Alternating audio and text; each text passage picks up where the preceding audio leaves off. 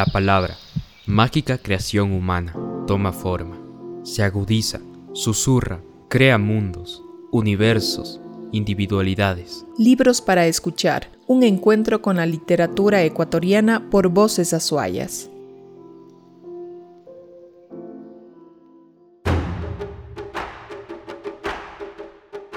Una idea original de Ana Abad, Quilca Editores. Producción Juan Carlos López y B Comunicación, con el apoyo de Grupo Estrategia 7. El violín de Ingles. Novela escrita por Carlos Vázquez. 11. Las cicatrices de París. Los nervios y los cardenales de un itinerante. ¿Qué sería de las instituciones que rigen la ley? se preguntaba Cornu, a quien la paranoia le había excitado la atención. No podía dejar de vigilar incansable las calles por las que andaba. Pocos, de no ser por vendedores ambulantes, podría decirse que nadie lo interrumpían. Sin embargo, todos encajaban en el perfil que diseñaba para sus supuestos perseguidores. Si lo veían, intentaba eludirlo, pero de pronto cambiaba su ritmo para no delatarse, según él. Si en cambio no lo observaban, trataba a toda costa de escudriñarlos de reojo y temía a la postre por cualquier indiferencia. Las posibilidades eran multiplicadas en su cabeza que no podía cesar en sus especulaciones. Nunca pensó en una distracción colectiva, que venida de la mano con la resignación de los familiares de los asesinados, quienes supusieron que se trató de una epidemia de locura de amor propio, acerto bastante aceptable, fue lo que los acogió, especialmente luego de que se supo de varias muertes en distintos parajes de similares características. Los rezos se elevaban para que la epidemia no retorne, sin comprender que hay pestes que, de tanto pedir que se vayan, algún día vuelven porque alguien más, en un lugar donde llegó, ha pedido lo mismo. Mares de personas se movían, yendo y viniendo muy cerca del templo de la Madeleine. Descuellan en el horizonte los templos, descuellan a la altura de los puentes las cabezas, los sombreros, las sombrillas, los coches y las largas crines de los corceles que ondulan al soplido del viento, dijo espeluznantemente feliz Adrien, con la voz intensa, las pupilas dilatadas, asombrada y consumida por el movimiento de la impactante urbe. Oscurimbad no sabía mucho de nada, pero sí podría decirse que sabía bien cuando alguien se complacía. Aún no has visto nada, mi querida, le dijo presuntuosamente. ¿No has visto la Santa Capilla con sus cúpulas que parecen cascos de moscas? La Catedral de Nuestra Señora, cuyo primer afán, dicen, fue esconder la piedra de la sabiduría entre sus muros, la encantadora plaza de la Concordia que es llana como una espalda. ¿No has visitado la jaula que es la Rue Saint-Martin? Ni los incontables parques de Saint-Germain-des-Prés, donde se puede apreciar artistas y políticos exacerbados por tonterías donde pasean dominicalmente los vagos y los ricos, los unos que piden, los otros que reniegan. Tampoco el Palacio del Louvre, que con sus hileras de acero fundido es una verdadera exquisitez para la vista baluarte de la arquitectura de todos los tiempos. Y ni te imaginas las rotondas con sus ángeles y leones que escupen agua, los cisnes que nadan y nadan despreocupados de si llueve o si el sol arrecia. Pronto te llevaría ya al norte, donde antaño nuestros ancestros, en un arrebato de integridad, tumbaron el árbol de la ignorancia. Ahora el árbol de ese enorme árbol que se cayó de bruces es la calle de la paja. Las escuelas de los pensadores se riegan a sus lados. En los parteres se debate acerca de política y del futuro de la mente del hombre y de sus sueños, del arte de vanguardia y de las distancias que imperan entre gloria y eternidad. Tal vez allí encontremos el que nos conviene o al que le convenimos. También hay lo necesario para tu entretenimiento. Están a la orden del día los fusilamientos y la justiciera guillotina. Para el fusilamiento, divago. Hay listas enteras de hombres que apuntan sus nombres para salir sorteados. Esperan extrañamente servirle a la patria aunque sea como bufones o presa de casa, y esto lo digo no sin jactancia y no sin bases fundadas, pues yo mismo inscribí mi nombre en uno de esos largos talonarios en busca del paredón, a donde escogen enviar sobre todo a los escribas. No sé por qué los temen, generalmente son enjutos y flaquitos como son. No pueden arremeter contra nadie, menos contra la Armería o el cuerpo de protección imperial francés. Ah, y si vieras a esos hombres a los que llaman mosqueteros, altos de ojos azules como el firmamento, diestros para la espada y el cañón, y que no le temen a nada ni a ninguna patria ajena. En cambio, en lo que respecta a la guillotina, es una norma establecida ya que la gente alquile balcones para ver cómo ruedan las cabezas. El mayor logro de un gendarme es ser nombrado verdugo. Allí en la tabla las puedes ver, orgullosos como nadie, con el hacha en la una mano para cerciorarse del acto y en la otra la venda que cubrirá los ojos del castigado, para que no brinquen a la audiencia al rato de ser separada la cabeza del cuerpo por la gran hoja. Los ojos son vendidos muy bien en esta ciudad, sobre todo a los prestidigitadores y a los mercantes de paso. Ese sonido de roce de la hoja con sus carriles al caer estrepitosamente. ¿Cómo puede algo semejar esa sensación de vacío y vértigo que llena nuestras venas? Definitivamente no has visto nada todavía. Pero no te preocupes, Adrián. Conmigo lo verás todo.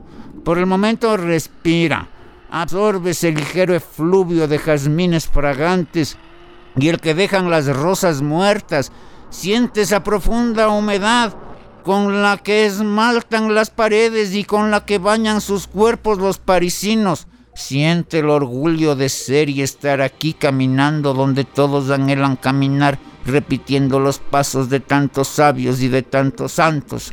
Siente París como París te siente, sonríe Haz que tu sonrisa sea como la del poema, que luego sea un rayo de luz, un pensamiento del sol, que otros no te olviden y adornen su rostro recordándote. Sea una parisina más y excita la envidia de las que aquí viven. Déjale saber que no tienen. Empezaremos donde los demás acaban. Entraremos con la llave de oro a donde solo las autoridades sacerdotales entran y luego iremos al umbral que abre la llave de plata de la ciencia. Al revés, no entenderíamos nada. Vayamos desde los pies hasta la cabeza.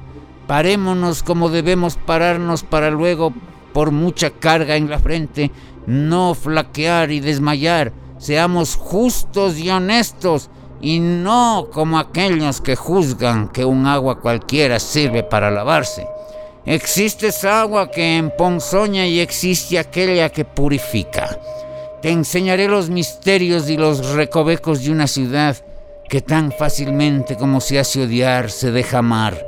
Ya mismo estaremos en paz, ya mismo aprenderás las muchas artes de esta ciudad y serás parte de ellas. Estoy de acuerdo y por eso estoy completamente agradecida, respondió Adrián, quien no dejaba aún de vanidosamente sentirse en el paraíso. Pero quizás debamos darnos un baño y descansar antes. ¿Cómo me gustarían las burbujas de jabón parisinas? Tenemos mucho tiempo libre de ahora en adelante. Oscurimbad esperó unas palabras que no había previsto. Ella las dijo exactamente como no las había previsto Skurimbat. Me dijiste que eres oriundo de acá. No entiendo por qué alguien abandonaría esta ciudad, pero eso no es asunto mío. En todo caso, me complacería con enormidad conocer a tu familia. Así ahorraríamos el arriendo por unos días y nuestro compromiso se solidificaría con la aprobación de tus padres. Esas atribuciones por parte de Adrián, las de otorgarse futuros cuando a duras penas se rozaban durante el día, notablemente perturbaron al corvo hombre. Al reparar en ella y notar que era una suerte que alguien con su belleza tomara en cuenta a alguien tan desagradable como él, la perturbación paliaba. Con evasivas muy ingenuas, pero que se solventaron con apropiados silencios, logró convencerla de ir a por albergue.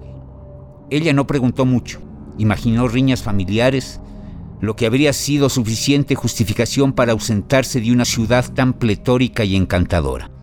Imaginó aún que no existía tal familia, orfandad, y ambos recorrieron, tomados del brazo uno del otro, como dos empeñados cartógrafos, como dos necios enamorados, las pedregosas calles parisinas, como dos elegantes fantasmas buscando esa elegancia perdida, como dos ancianos ricachones con todo el tiempo del mundo a su disposición.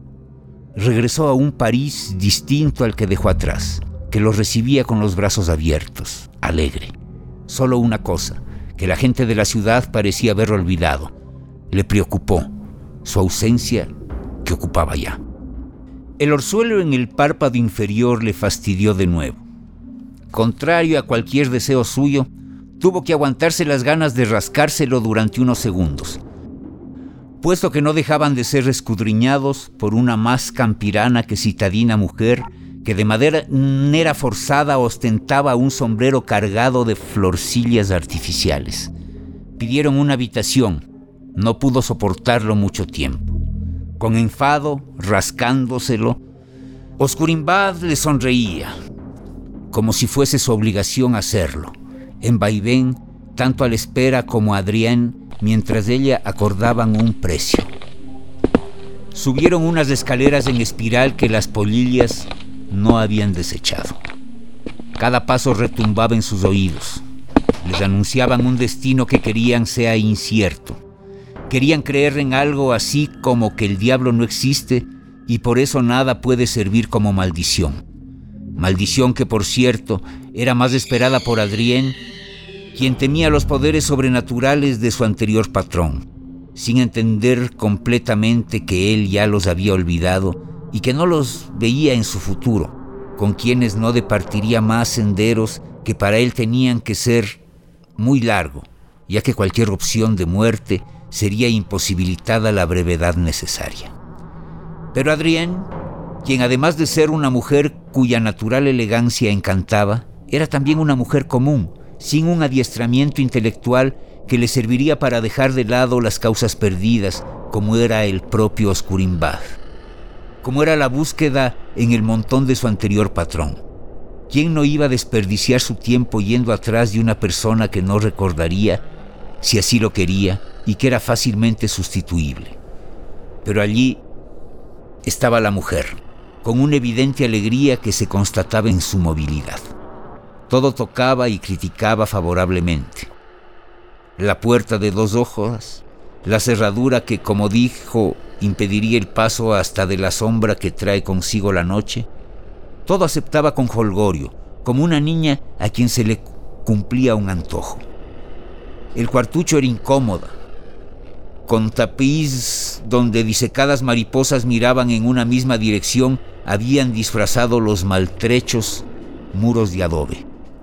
Adrián solfeaba, como un canario, una trivial música mercenaria. Tal vez un residuo todavía existente de su interrelación con Mustafa. Oscurimbad no podía pensar en el sonido de su silbido, que era el sonido de su melodía, indescifrable entonces. No dejaba de arderle el párpado inferior izquierdo, no dejaba de rascárselo el aire se le antojó polvoriento hasta el punto de quemarle los pulmones y esto provocaba que el ardor visual fuese más desesperante.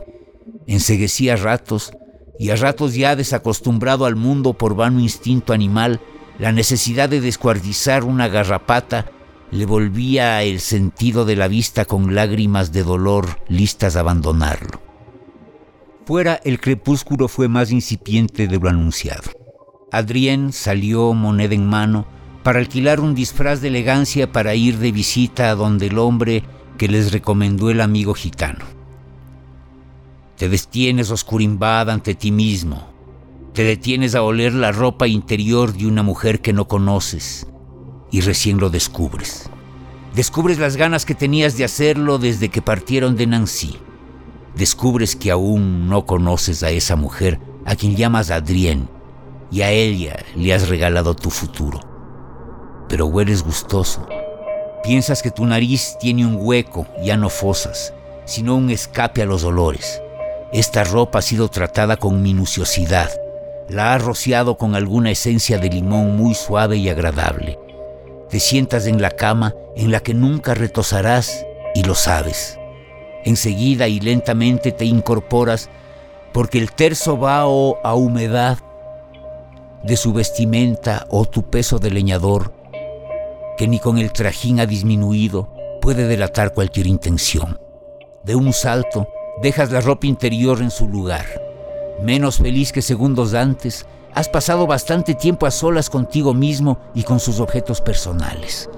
Verificas que nada esté en desorden. Lo colocas como crees que estaba colocado antes, todo en su lugar. Sin saber por qué, sientes que algo no está bien y lo vuelves a acomodar, con una meticulosidad de amanuense a quien dictan una irrevocable pena de muerte que no puede distorsionar. Te ves haciendo desbarajustes pero alguna polaridad contraria te impide hacerlo. Este sobresalto te hace temer, amigo, no importa si bueno o malo, oscurimbad, un exabrupto de tu parte. Te detienes y meditas. Una reflexiva bondad implacable en su tarea te entristece y te incomoda por fin. Haces el ridículo y te abochornas ante nadie, suspiras.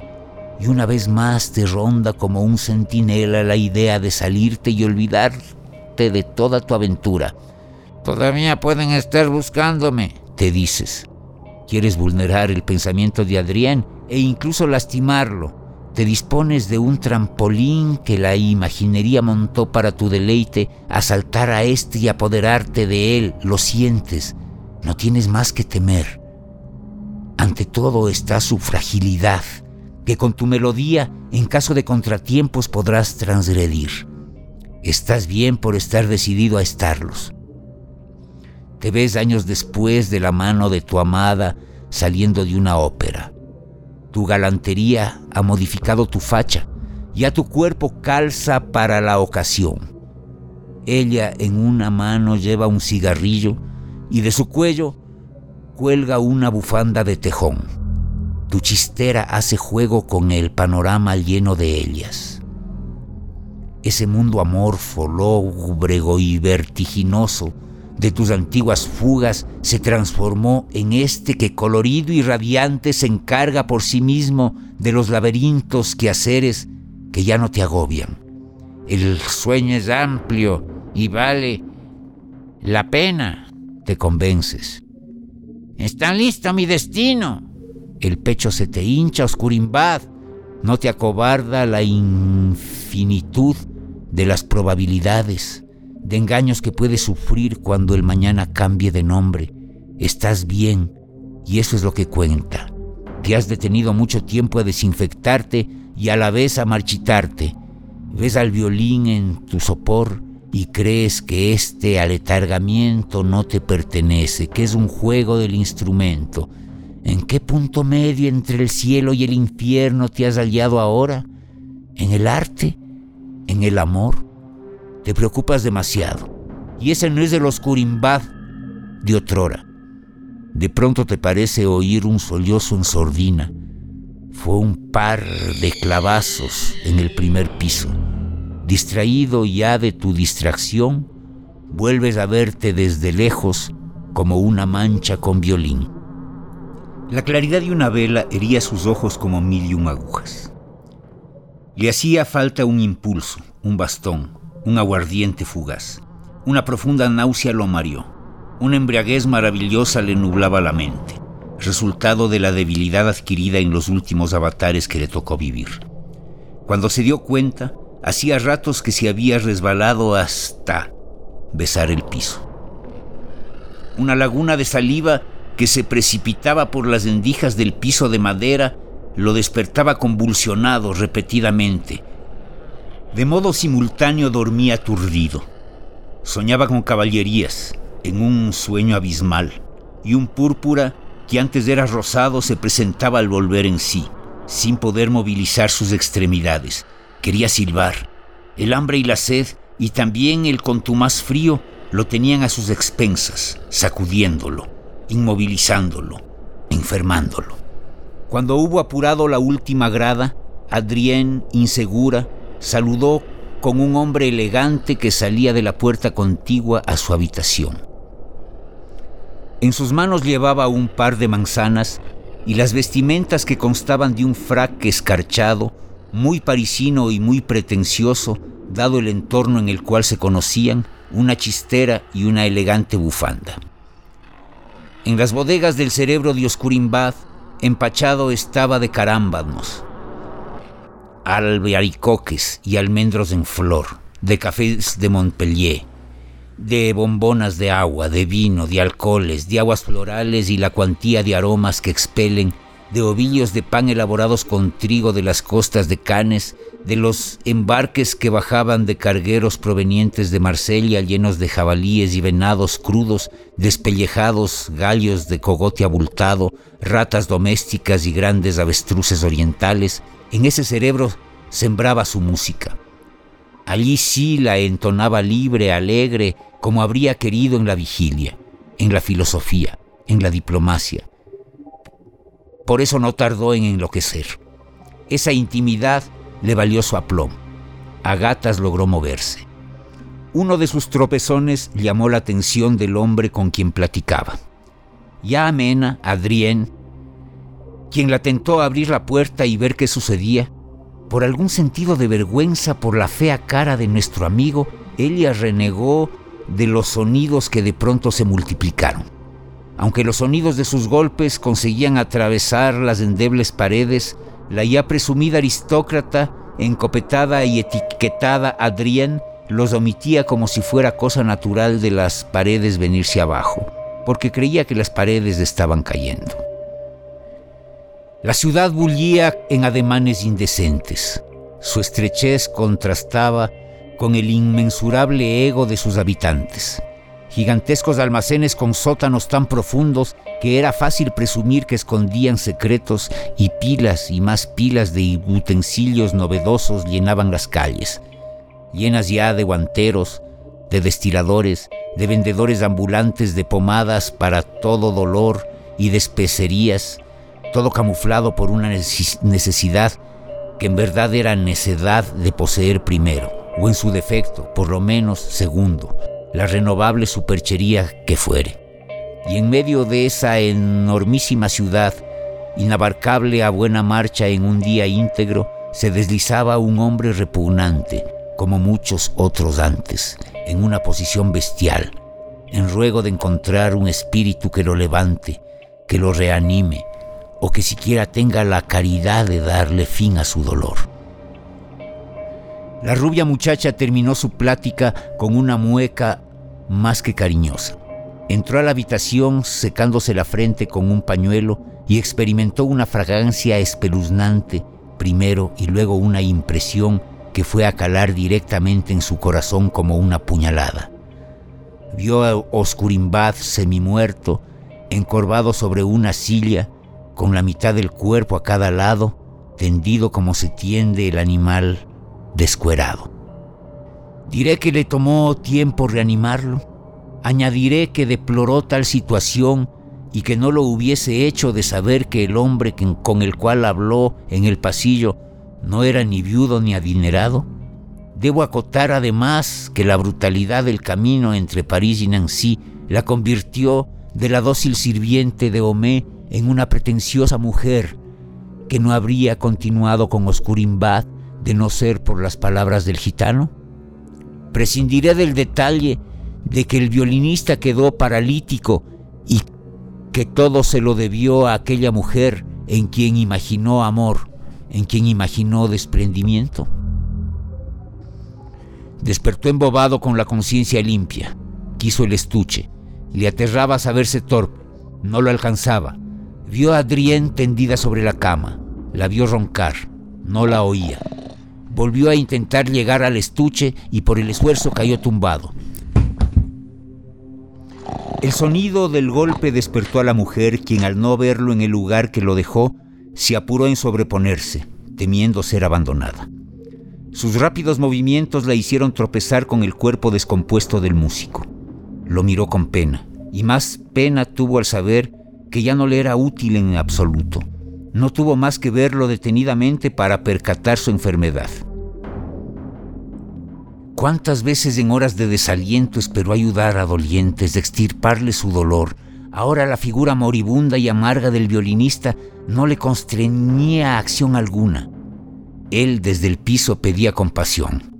Adentro pensaba lo que decía en un sueño incoherente y algo anárquico, donde ocioso iba por una larga llanura en busca de sepultura. Por fuera nada, ni una sílaba articulaba. Un portazo la despabiló. Provenía de la habitación contigua. El hombre con quien compartió la conversación había regresado, y según la charla, lo hacía para marcharse hacia su elegante domicilio donde todos rebosaban de felicidad, donde todos eran encopetados ricachones. Dejó los trajes de gente, se agachó, besó la frente sucia del violinista y se fue sin cerrar la puerta. Habría querido llorar, largamente como un borracho, sin ninguna razón especial, como Florida Blanca, por amargura, mejor, como cualquiera de sus víctimas, henchido de alegría pero el orzuelo había inmovilizado también su párpado e insensibilizado su retina. No podía ni consolarse valiéndose en el dolor. Ya no sabía nada. No sabía que estaba cerca la época de la siembra. No sabía que los leñadores tenían mucho trabajo y que un par de manos más les habrían caído como bendición divina. No sabía qué era ni de dónde provenía esa cancioncilla que su cerebro festejaba insistentemente. No sabía que estaba dormido.